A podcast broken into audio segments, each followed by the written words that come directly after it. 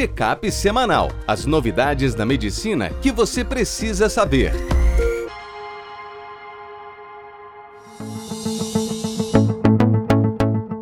Olá a todos, meu nome é Ronaldo Gismondi, eu sou editor-chefe médico do portal PebMed. Bem-vindos a mais uma edição do Check-up semanal com as novidades da medicina que você precisa saber para começar a semana atualizado. Hoje a gente vai falar sobre tratamento da desidratação e do choque hipovolêmico em adultos, novos critérios ACR EULAR para o diagnóstico de arterite Takayasu, uso de corticoide na cirurgia cardíaca pediátrica, benefícios da terapia antihipertensiva na gravidez e ceftazidime com avibactam para bactérias multiresistentes. No primeiro texto, Vinícius Offres, que é nosso editor de clínica médicas, desidratação e choque hipovolêmico em adultos. O choque hipovolêmico é uma condição relativamente comum no dia a dia de quem dá plantão da emergência nos hospitais. Hoje, a gente tem um grau razoável de evidência científica que mostra que a reposição com soluções balanceadas, como ringer lactato, e soluções comerciais, como plasma light, são superiores ao uso da solução fisiológica. Elas estão associadas com menor incidência de acidose por hipercloremia e menor incidência de hipernatremia. Uma meta-análise recente pegou 13 ensaios clínicos sobre reposição volêmica, incluindo os grandes estudos Basics e Plus, deu um total de 35 mil pacientes. Nesse trabalho, ele mostrou que essas soluções balanceadas, quando comparadas com a reposição do soro fisiológico, foram associadas com uma redução do risco relativo de quase 10% para mortalidade em 90 dias. Quais são as exceções para o uso de solução balanceada.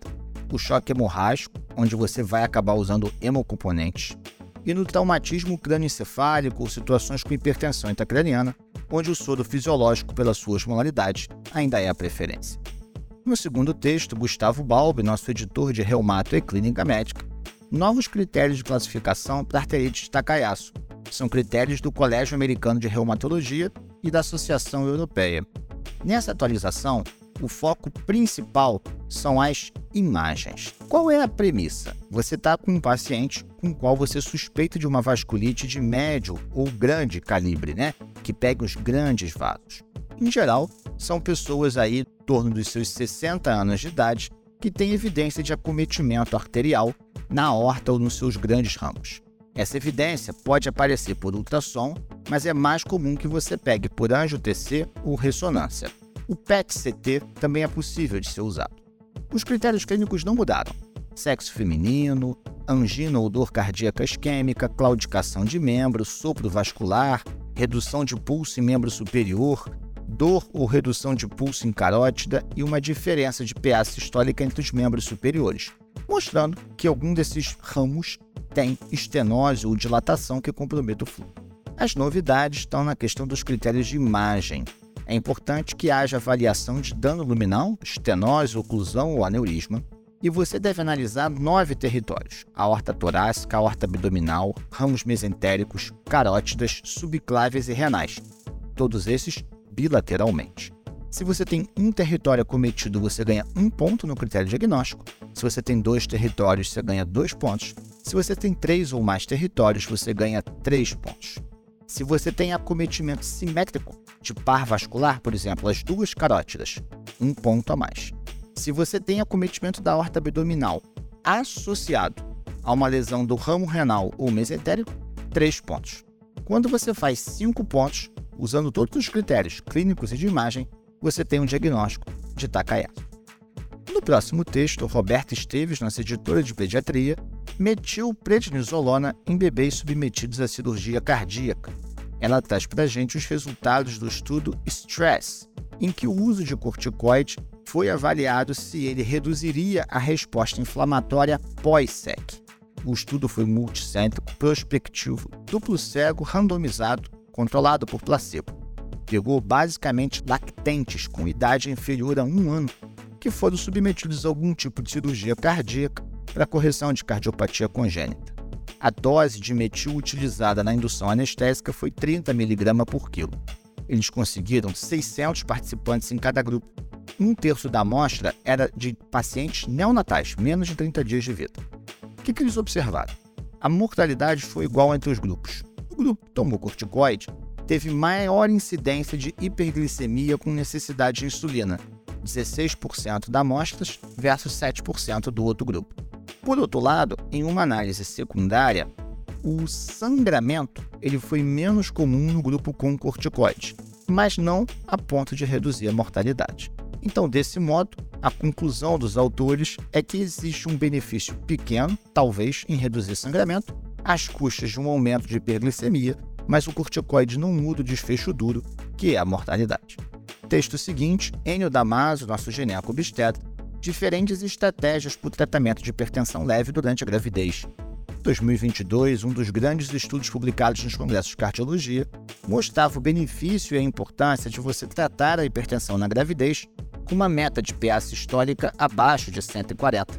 As drogas mais utilizadas na gravidez são metildopa, idalazina e nifedipino. Aqui nesse estudo é uma revisão sistemática com 4.200 participantes e ele mostrou que você tratar a hipertensão na gravidez reduz o risco de pré-eclâmpsia em 45%, mas reduz também o descolamento prematuro de placenta, o risco de parto prematuro, e não aumenta o risco de fetos pequenos para a idade gestacional.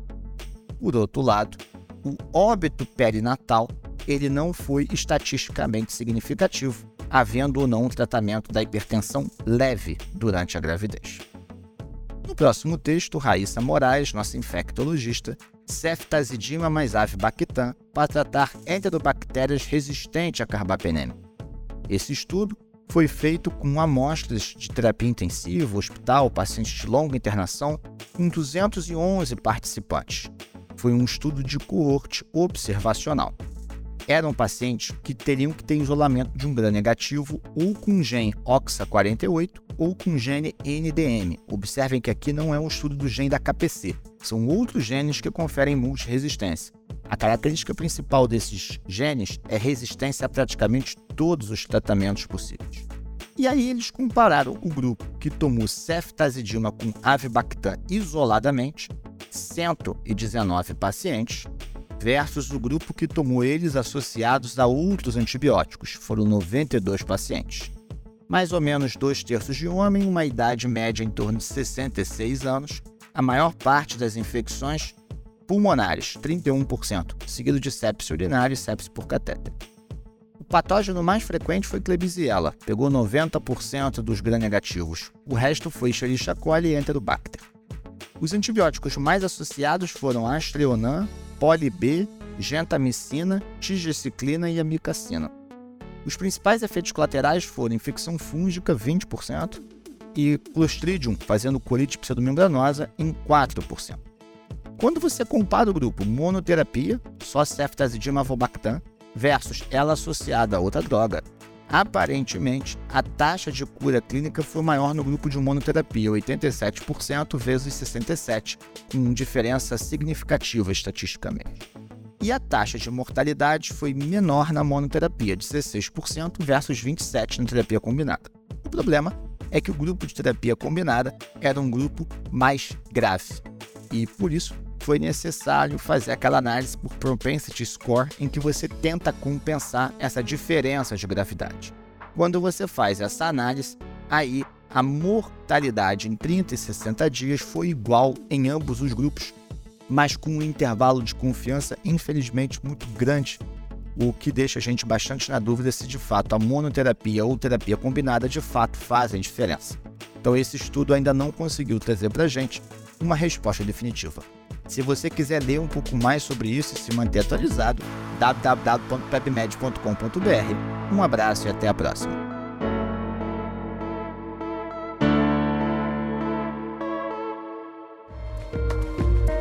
Este foi mais um check-up semanal com as novidades da medicina da última semana.